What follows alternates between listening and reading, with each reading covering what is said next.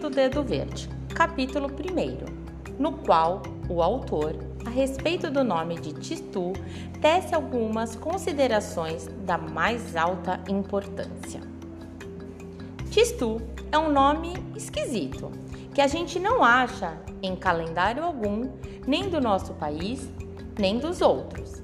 Não existe um São Tistu, mas havia, no entanto, um menino a quem todos chamavam Tistu, e é preciso explicá-lo.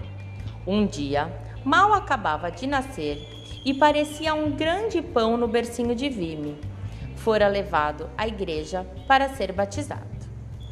Um padrinho de chapéu preto e uma madrinha de mangas compridas declararam ao padre que ele se chamava João Batista. Nesse dia, como quase todos os bebês em idênticas circunstâncias, o coitadinho protestou, gritou, ficou vermelho de chorar. Mas as pessoas grandes, que não compreendem os protestos dos recém-nascidos e teimam em sustentar suas ideias pré-fabricadas, garantiram com a maior firmeza que o menino se chamava mesmo João Batista.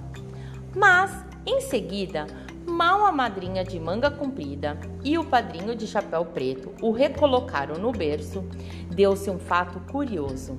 As pessoas grandes já não conseguiam pronunciar o nome que lhe haviam dado e puseram-se a chamá-lo de Tistu. O fato, aliás, não é tão raro assim.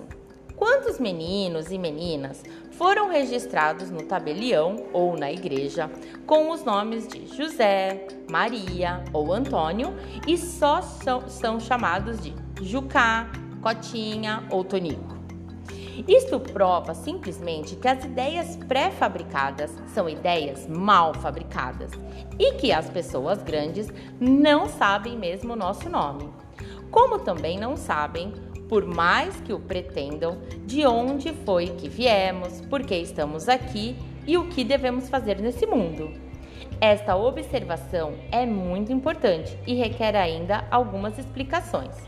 Se só viemos ao mundo para ser um dia gente grande, logo as ideias pré-fabricadas se alojam facilmente em nossa cabeça à medida que ela aumenta.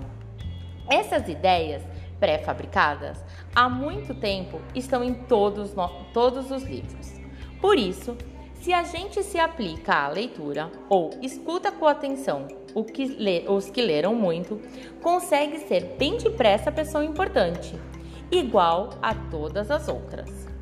É bom notar que há, que há ideias pré-fabricadas a respeito de qualquer coisa, o que é bastante prático permitindo-nos passar facilmente de uma para outra. Mas, quando a gente veio à Terra com determinada missão, quando fomos encarregados de executar, executar certa tarefa, as coisas já não são tão fáceis. As ideias pré-fabricadas que os outros manejam tão bem recusam-se a ficar em nossa cabeça. Entram por um ouvido e saem pelo outro e vão quebrar-se no chão. Causamos assim muitas surpresas. Primeiro, aos nossos pais, depois a todas as outras pessoas grandes, tão apegadas às suas benditas ideias.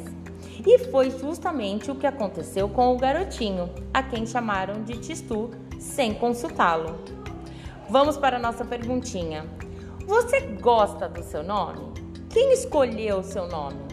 Vá lá no Google Sala de Aula e me conte um pouquinho mais sobre o seu nome. Um grande beijo e tchau, tchau!